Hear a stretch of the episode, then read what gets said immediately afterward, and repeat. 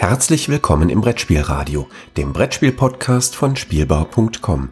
Heute eine Episode Die 2 mit Per Silvester und Yorios Panagiotidis. Herzlich willkommen zu einer neuen Folge von Die 2 mit mir, Georgios Panagiotidis, und dem Mann, der alle Spiele kann, kennt, gespielt hat und sie vielleicht noch schreiben wird, Per Silvester. Hallo Per. Hallo, leicht ein bisschen übertrieben. Meine Sammlung ist nicht so groß. also ich kann sie nicht an zwei Händen abzählen. Nach meiner Rechnung ist das viele.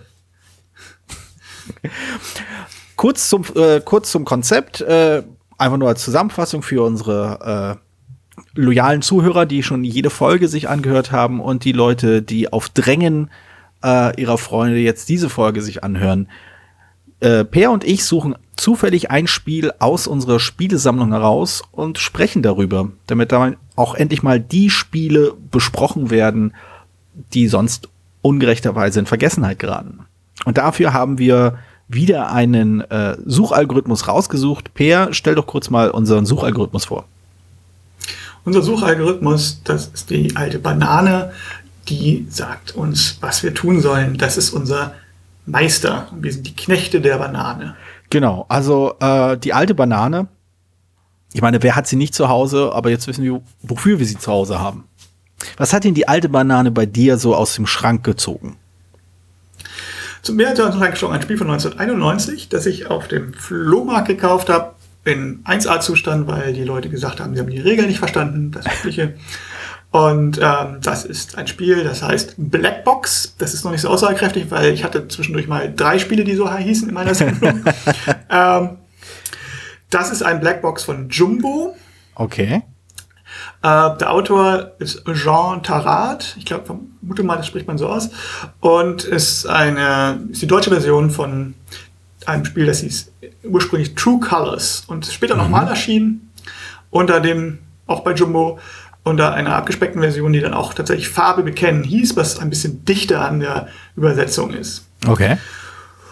Und es ist eins der Spiele, die ich früher mit am meisten gespielt habe. Also es ist ein Standardspiel gewesen von mir, das ich eigentlich überall mitgenommen habe, wenn ich mit irgendwelchen Leuten zu tun hatte. Es ist äh, die Idee ist, die, die Blackbox, es ist ein schwarzer Kasten. Mhm. Es gibt in Farbe kennen nur eine, aber in meiner Version gibt es tatsächlich sechs davon, was ganz gut ist. Dann bekommt jeder Spieler eine Blackbox und Karten von Farben der Mitspieler. Und die Idee ist jetzt auf dieser, dass, dass jeder, also zu jeder Blackbox wird eine Karte gezogen und da steht eine Frage drauf. Zum Beispiel, welcher deiner Mitspieler, mit wem würdest du am ehesten in den dunklen Keller gehen? Oder welcher deiner Mitspieler ähm, würdest du zutrauen, dass er ein, dass er ein, dass er ein Geheimagent ist oder sowas. Hm. So, also es geht immer um die Mitspieler. Moment, wem würdest du das zutrauen? Also nicht das, also ich frage nur so aus Interesse. Das kommt auf an, wer mitspielt. Okay. Wenn du mir Beispiel muss ich die Stimme geben, man darf sich die selbe Stimme nicht selber geben. Ah.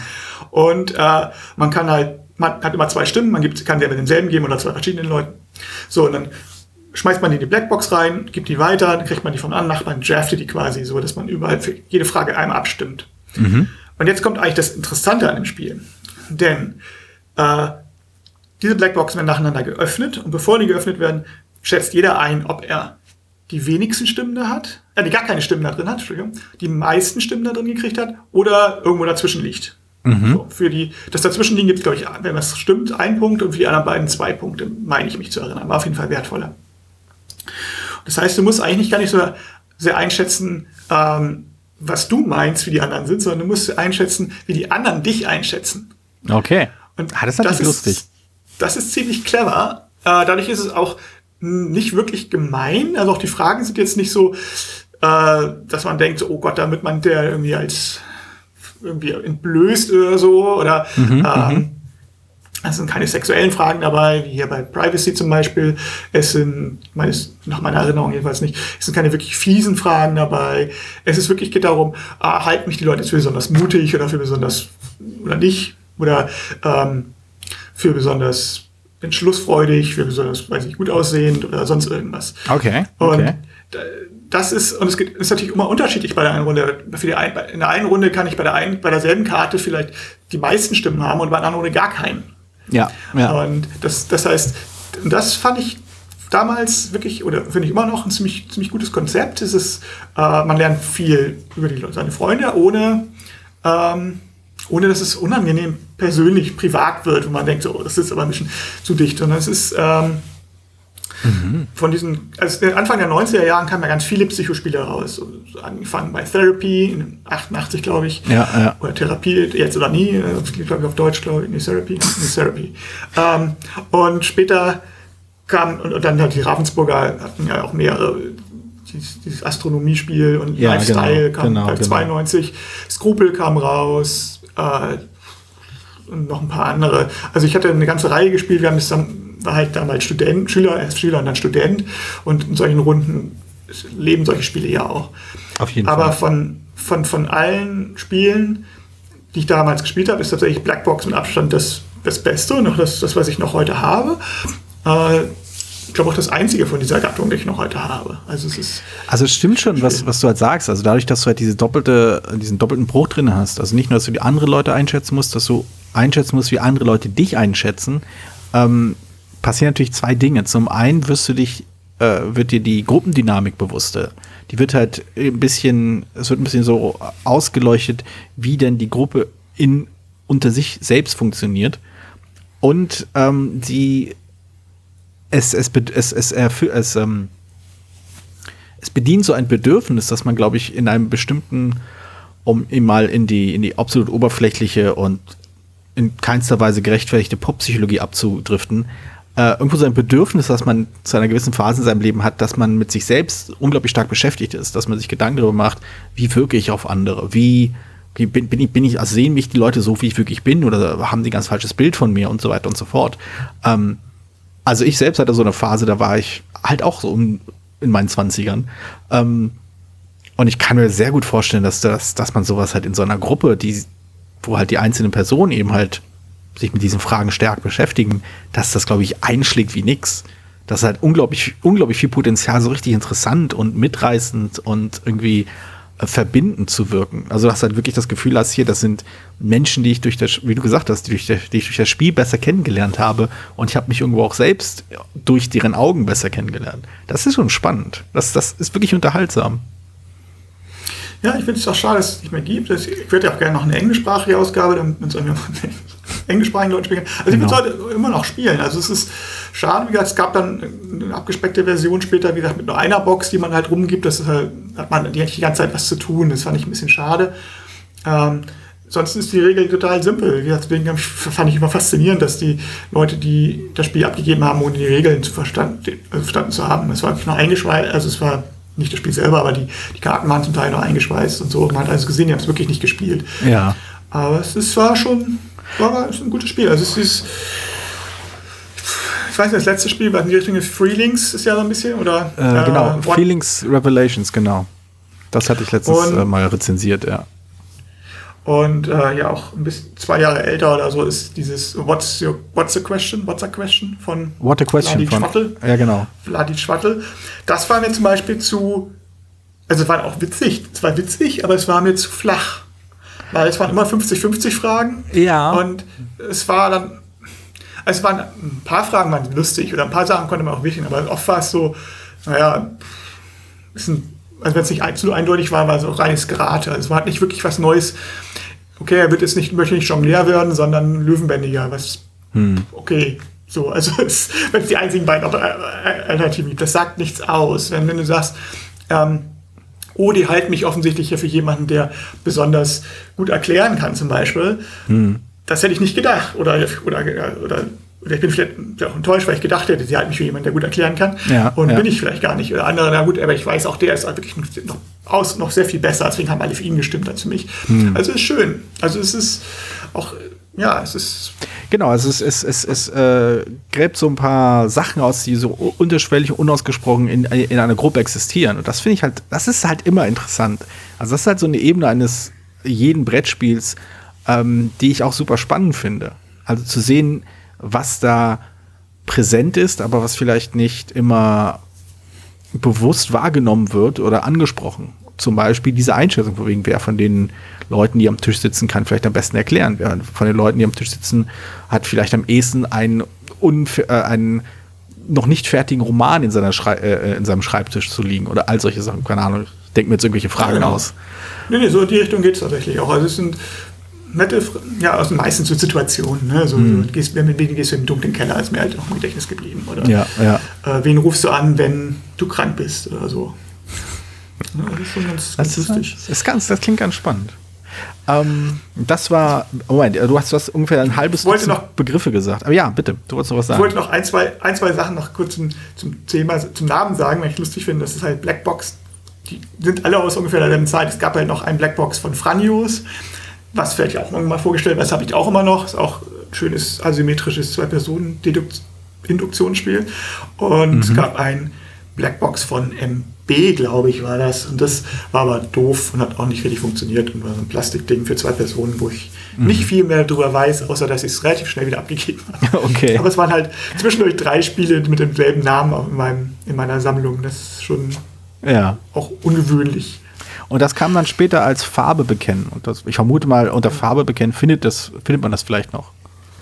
Genau, die Originalversion ist True Colors. Ja. Und ich glaube, die Original ist sogar noch 1989 erschienen, also zwei Jahre vor dieser Version, die ich habe. Mhm. Okay. Übrigens nicht bei Geek gelistet ist, nur als, Deu nur als holländische Ausgabe. Also ist die deutsche Ausgabe nur Farbe erkennen. Dass es auch eine Blackbox deutsche Ausgabe gab, ist Geek noch nicht bekannt. Oh, oh, eine Lücke, schon wieder.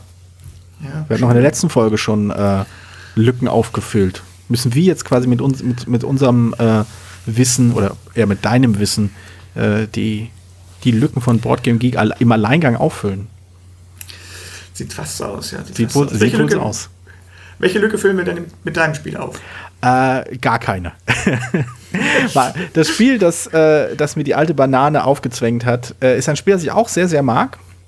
Und es ist ein Spiel, äh, dem ich so ein klein wenig ankreide, nein, nicht das richtige Wort, dem ich zuschreibe, ähm, ein Interesse, äh, mein, mein in letzter Zeit neu entdecktes Interesse, eine bestimmte Art von Spielen entfacht zu haben oder zumindest äh, losgetreten zu haben.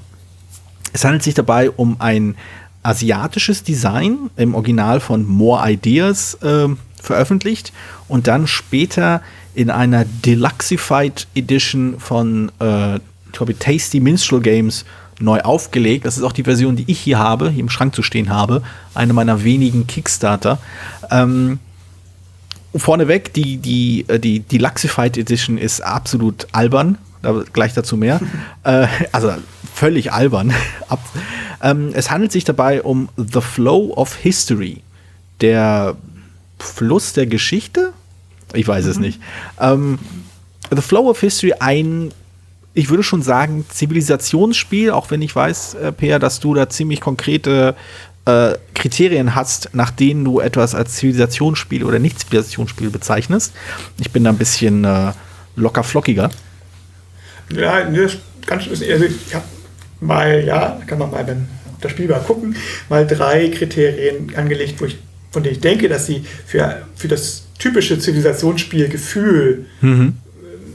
genötigt werden, damit das erfüllt ist. Aber das ist natürlich auch irgendwo Geschmackssache. Aber ich denke, es gibt natürlich auch Zivilisationsspiele, die nicht diese drei Faktoren haben und die trotzdem Zivilisationsspiele nennen. Das ist dann ein ja. Unterschied zwischen dem Genre und Mechanismus oder Thema in diesem Fall. Ja, also bei, bei The Flow of History ist im Kern irgendwo ein ulkiges kleines äh, Beatspiel äh, mit Zivilisationsthema aber ich finde, ähm, der Mechanismus selbst äh, formt nur einen Teil dieses Spielgefühls, ähm, beziehungsweise, ah, es ist schwierig. Also das, das Spiel ist wirklich interessant in der Art und Weise, wie es mit dem Thema Zivilisationsspiel umgeht oder Geschichte eben, ähm, weil es bestimmte Momente einbringt, die ich äh, eher schwierig finde im Kontext, äh, im Zusammenhang mit diesem Thema, aber die in diesem Spiel, in diesem Spiel halt wirklich quasi ein, ein äh,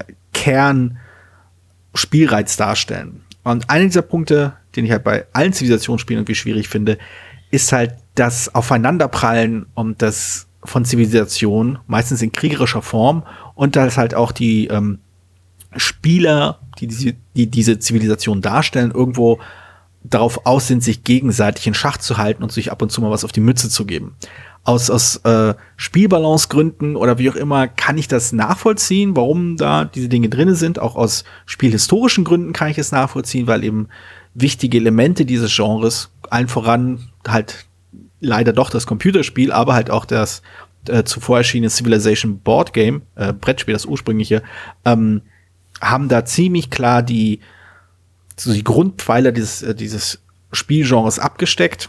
Aber ich, ich reibe mich halt immer, immer noch daran. Also, weil ich finde, gerade Zivilisationsspiele haben so etwas, dadurch, dass sie sich mit einer, sagen wir mal, sehr Makroperspektive auf menschliche Geschichte beschäftigen, ähm, haben sie halt auch etwas inhärent Politisches an sich. Denn diese Spiele sagen halt im Großen und Ganzen, in der Geschichte der Menschheit waren wir so. So sind Menschen. Und in Zivilisationsspielen wird halt immer einfach dieses, diese, dieses Narrativ aufgebaut. Der Mensch war schon immer kriegerisch. Äh, der Mensch hat immer nur zum eigenen Vorteil gehandelt. Und letztendlich ringen die Zivilisation immer darum, halt äh, die Überhand zu gewinnen, den, den, äh, den Planeten, die Welt, die Erde zu dominieren. Das ist irgendwie so, mechanisch kommt das irgendwie immer wieder hoch und da habe ich so meine Schwierigkeiten mit. Der Kampf um Rohstoffe oder erst um Land bei Civilization, bei mhm. der Civilization ist es ja in erster Linie ein Kampf um Land. Du musst ja immer hin mit deinen ganzen Leuten, die sich vermehren wie die Kanickel. Genau. Und dann bei anderen Spielen ist es, bei anderen Zivilisationsspielen ist es in erster Linie ein Kampf um Rohstoffe. Das sind nämlich Rohstoffe, die du haben möchtest oder mhm. mehr mhm. Leute wollen die haben, als dass du sie, als sie haben können. Und äh, ja, das ist, ich denke, also mein, eine von den drei Sachen, die ich aufgeschrieben habe, ist ja, dass man irgendeine Form von den Leuten, der, der, also die anderen Leute, die folgt, wie sie miteinander umbauen, mit der um, Interaktion mit der Welt. Das muss nicht über den Krieg sein, meiner Meinung nach. Das kann auch sehr gut Handel sein. Mhm. Äh, zum Beispiel. Das ist ja bei dem The New Dawn ganz wirklich gut umgesetzt mit den Handeln und den, da ist ja nicht nur Krieg, du greifst dich auch mal an zwischendurch, aber das ist ja, eigentlich hast du ja diese Beziehung, die miteinander einführst. Ja, ja. Das, das finde ich da zum Beispiel einen sehr guten Mechanismus. Ähm, insofern hat, also aus meiner Sicht ist Krieg nicht unbedingt notwendig. Ich kann aber schon verstehen, wo das herkommt. Ja. Und ich, ich sehe es, ich bin da nicht ganz, also ich bin da irgendwo zwischen, würde ich sagen, so nach halbem Wege zwischen dir und den Autoren der von dir eben kritisierten Zivilisationsspielen. Also in dem Sinne, dass ich sehe, wo es herkommt. Also ich denke schon, dass, dass diese Geschichte äh, schon einen großen auch Anteil hat von Kampf um Land, Kampf um Gebiete. Aber eben das nicht alles ist, was die menschliche Geschichte und auch nicht der, einz nicht der einzige Grund für Konflikte ist, vor allen Dingen. Also es gibt das, das doch ist, das ist der wichtigste eine Menge, Punkt. Menge genau. mehr Konflikte. Ne? Genau. Es gibt ja doch noch eine Menge mehr Gründe. Also gerade, äh, also ich bin jetzt wirklich Historiker, kein Historiker, aber gerade so die ganzen Feindschaften im Mittelalter oder so hatten doch, also in Europa zumindest, hatten doch sehr viel mit Macht zu tun, mhm. Machtgerangel, sage ich mal, genau. Machteinflusssphäre. Genau. Und das ging weniger jetzt um, um das Land an sich. Also Frankreich war jetzt ja. nicht so ein entscheidender, rohstoffreicher Teil, dass ich, dass ich das gewohnt hätte, 100 Jahre darum zu kämpfen. Genau, also dahingehend finde ich halt, ist halt äh, diese, diese Kombination aus halt äh, Geschichte der Menschheit und die Spielmechanismen, die halt an einem Abend irgendwie Spaß, Spannung und vielleicht auch äh, erinnerungswürdige Momente produzieren sollen. Da, da, da, da kommt es halt, finde ich, doch ein bisschen zu oft zu Momenten, wo, wo ich das Gefühl habe, ah, das, das, das sitzt schief, das passt nicht so richtig zusammen. Ähm, interessanterweise, die Kriege bei Flow of History funktionieren meistens dahingehend, dass man sich einfach nur Geld wegschnappt. Also andere Leute müssen halt Geld geben. Das ist letztendlich. Also äh, der Kernmechanismus, dieses Beat, dieser Beat-Mechanismus, fast alles davon ist eigentlich nur, wer nimmt Geld von wem oder wer muss an wen Geld geben. Das ist äh, auch das, auch diese Reduktion äh, eben auf effektiv Geld oder irgendetwas oder Ressourcen, irgendetwas, mit dem man etwas bezahlen kann. Also in dem Spiel selbst sind es halt Ressourcen. Ähm, heißt das alles Ressourcen, aber man benutzt es im Spiel so, wie man halt Geld benutzen würde. Ich bezahle meine drei Münzen, um mir diese Karte zu nehmen. Oder ich bezahle meine vier Münzen, um mir die Karte, äh, um die Karte wegzuschnappen, die du dir letzte Runde holen wolltest. Ähm, so läuft das halt meistens hin und her und es verschieben sich meistens halt, meistens schiebt einfach nur Geld hin und her.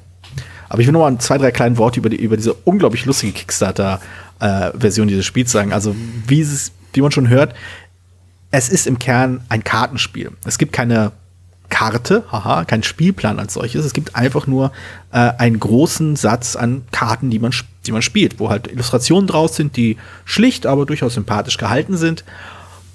Und dann gibt es halt, wie gesagt, diese Deluxified Edition, in der es dann ein Inlay gibt, das man rausnehmen kann, um dort alle Kartenstapel zu haben. Es gibt ein überproduziertes, super dickes Spiel, äh, Spielblatt, äh, so Spielbrett für jeden Spieler, ein Tableau, was ausreicht, aber eigentlich überhaupt nicht nötig ist. Also es, es, hat keine zusätzliche Funktion. Es gibt einen schönen Stoffbeutel mit Gravur vorne drauf, in dem diese Blech- oder Metall- oder Kupfermünzen drin sind, was auch immer welcher Stoff das ist, ähm, die im Original einfach nur Holzplättchen waren. Also alles, was und die Farben äh, auf den Karten sind halt irgendwie dreifarbig, irgendwie schwarz, weiß und äh, eine Farbe rüber geklatscht, damit man weiß, ah, sie gehört also zu diesem, äh, zu dieser Art von äh, Karte. Es ist halt, äh, es macht, es hat, hat, mich halt sehr zum Schmunzeln gebracht, als ich das Spiel in den, in den Händen hielt. Ich, also ich wusste, dass ich das Spiel haben wollte, weil ich das vorher schon einmal in der alten Version gespielt hatte. Und ich hatte mich gefreut, dass es nicht general überholt wurde mit der neuen Ausgabe. Aber letztendlich hatte ich schon den Eindruck, dass den Leuten irgendwann nicht mehr eingefallen ist, wohin mit den ganzen Kickstarter-Boni, die sie dann raufpacken wollten. Es gibt so einen, es gibt einen Schutzumschlag, der so mit einer, mit einer Goldbeschichtung drauf ist, was ähm, das absolut lächerlich ist für ein Kartenspiel. Aber das ist es halt. Aber ja, ähm, ja, eigentlich, also über Zivilisationsspiele könnte ich noch weiter 20, 25 Minuten sprechen. Ähm, Flow of History ist eins dieser Zivilisationsspiele, die, wie gesagt, mein Interesse an diesem Genre durchaus geweckt haben. Und ich finde es immer noch zutiefst interessant, was diese Spiele tun und wie sie es tun und was, ja, was halt auf einem, womit man so, mit welchem Gefühl man so aus, aus so einer Spielrunde rauskommt, was eben die Menschheitsgeschichte angeht. Was du halt meintest, irgendwie, war das wirklich alles nur eine Aneinanderreihung von Kriegen im richtigen Moment, die die eine nach vorne, die andere nach hinten geworfen haben? War es, war es ein Politgerangel? War es, ähm, eigentlich ging es die ganze Zeit nur um Geld oder um Ressourcen? Und das finde ich ziemlich spannend. Also ich glaube, da könnte man eine Menge rausholen aus diesen verschiedenen Spielen, die sich irgendwo in diesem Genre bewegen, wenn man das so ein bisschen also, durchleuchtet. Also ein Freund von mir, oder ein ehemaliger Mitspieler von mir, hatte, ähm, hat seine Diplomarbeit über das Computerspiel Civilization gespielt, also in, äh, geschrieben, und zwar in, also der, der hat Politologe, also mhm, er hat mhm. äh, die politischen ja, was für politische Annahmen stecken in diesem Spiel drin. Ja, ja. In dem ursprünglichen Zivil, in dem wirklichen Sid Meier's Civilization, also nicht mhm. in den, mittlerweile ist ja die Edition 4 oder 5, also in dem ursprünglichen, nee, nee, was, sechs Jahre von mir ist auch, ich habe lange kein Computerspiel mehr gespielt. Also was, was für Ideen stecken da drin über die verschiedenen politischen Richtungen, aber selbst was, was, was für eine Auswirkung haben welche, welche wissenschaftlichen Errungenschaften und so weiter. Also, und sowas könnte man ohne Probleme auch über ähm, äh, normale Bre Zivilisationsspiele, Brettspiele machen. Auf jeden Fall. Auf jeden Fall. Also das Original Civilization, äh, da habe ich ja so hier und da meine Punkte, wo ich denke so, ah, ist schwierig. Ähm, auch wenn ich das durchaus, durchaus sehr, sehr, sehr unterhaltsam finde. Die, die, das erste, das danach kam, Advance habe ich noch nicht gespielt, nee, aber dieses, äh, das Fantasy Flight Civilization Spiel, was sich halt am, am Computerspiel orientiert, auch super interessant, was da passiert. Ja, da könnte man wirklich stundenlang drüber reden. Vielleicht muss ich mal den Jürgen dazu zuquatschen. okay, also bevor ich jetzt hier äh, den Leuten noch mehr die Ohren zusabbele mit Zivilisationsspielen, die sie nicht kennen oder die sie nicht interessieren, ähm, Flow of History, ein, äh, ein, ein interessanter Blick auf die Geschichte. Genau, äh, übrigens, der Punkt, äh, eine kleine Anekdote noch am Rande der, Mo der Moment, äh, in dem ich das, in dem ich entschieden habe, dass ich das Spiel haben will, kam im letzten Zeitalter äh, bei diesem Spiel. Das ist natürlich auch ein Zeitalter unterteilt. Ähm, und da gibt es halt immer gelegentlich irgendwelche äh, wichtigen großen Persönlichkeiten, wie das halt anscheinend bei Zivilisationsspielen nötig sein muss. Und äh, die, die große Persönlichkeit, von denen es halt wirklich nicht sehr viele gibt in dem Spiel, ähm, neben Einstein und ich glaube, Montezuma, Genghis Khan, ich bin mir nicht ganz sicher. Das ist ein bisschen her, als ich es gespielt habe. Aber eine der, der großen Persönlichkeiten der Neuzeit war John Lennon. Und ich habe damals mit meinem, in meinem ersten Spiel äh, die, das Spiel gewonnen mit John Lennon als große Persönlichkeit meiner Zivilisation. Und äh, da dachte ich, Also jedes Spiel, das John Lennon zur großen Persönlichkeit macht, ist mir, ich will nicht sagen sympathisch, aber ich finde es, es bringt mich halt sehr zum Lachen, dass ausgerechnet diese Person eben quasi in einem Atemzug genannt wird mit äh, Einstein und äh, was weiß ich, Genghis Khan und irgendwelchen anderen äh, oder Julius Caesar oder sowas. Das finde ich halt sehr lustig. Ich habe ja schon immer gesagt, meine Liste von Spielen, die ich irgendwann mal machen möchte, es mir was dazu einfällt, ist so ein Zivilisationsspiel, wo man dann statt Panzer und das Rad findet man dann über solche Sachen wie das Toilettenpapier und Selfie-Sticks und Fertigsuppen. Ja. Sehr schön, unbedingt. Äh, Linkshänderhammer. Ja, genau, sowas, ja. Grandios. Sehr, sehr schön. Okay, das waren, äh, das waren zwei, zwei, Spiele. Zwei Spiele, ja. Bei dem mir jetzt auch die Verbindung eingefallen ist jetzt. Lass hören. Deswegen so ruhig, die ruhig die letzten zehn Minuten. Ähm, wir haben beides quasi die Luxusausgaben davon, weil das Blackbox ist zwar vor Farbe erkennen äh, erschienen, technisch gesehen, aber ähm, ist ja jetzt quasi die deutlich luxus luxuriösere Variante davon, also von dem später viel länger bekannteren Grundspiel. Das ist wahr, das ist wahr. Also tatsächlich Luxuseditionen. Luxuseditionen, auf Thema jeden Fall. ja, das, das wussten die Leute natürlich schon. ja. Okay. Per, vielen lieben Dank. Es war wieder ein sehr schönes Gespräch und ich habe äh, von einem Spiel gehört, von dem ich vorher noch nichts wusste. Blackbox. Grandios. Ja, und ich habe von einem Spiel gehört, von dem ich zwar schon was wusste, aber noch nicht gespielt habe und auch nicht habe, weil ich es damals dummerweise nicht gekauft habe, wo ich eigentlich damit geliebäugelt habe.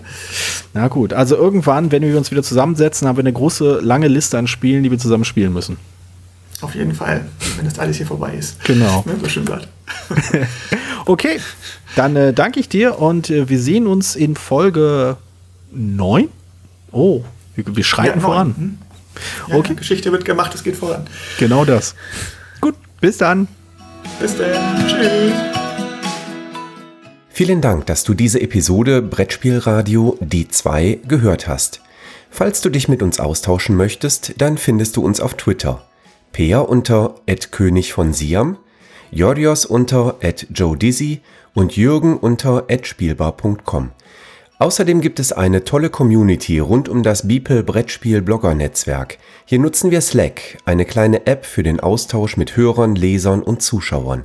Falls du ebenfalls dazu stoßen möchtest, sende einfach eine E-Mail an info@spielbar.com, dann senden wir dir einen Einladungslink zu. Bis bald, wieder hier bei Brettspielradio die 2.